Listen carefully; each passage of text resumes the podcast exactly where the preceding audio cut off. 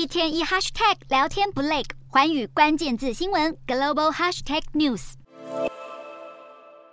年前，因为公开批评中国监管政策而销声匿迹了一段时间的阿里巴巴创办人马云，最近不止个人行踪频频被捕捉到，如今甚至传出马云召集了阿里巴巴旗下淘宝、天猫集团等各业务负责人，开了一场小型非公开的沟通会，而且一开口就为集团定下了重大发展方向。马云过去以准确的商业眼光，加上敏锐的市场观察力，闻名全球。如今他判断整体市场消费信心不足，中国经济也开始走下坡，因此他大胆抛出想法，认为未来应该回归低价位的淘宝，并首要关注国内的中小商家。中国在结束清零政策之后，终于迎来经济复苏的阶段，但疫情带来的消费低迷却持续笼罩。根据中国的官方数据，今年五月的消费品零售总额就比四月下滑了百分之五点七。在整体经济不好的情况下，刺激低价位消费的淘宝再一次获得重视。而虽然今年淘宝、天猫都没有公布明确的销售成绩。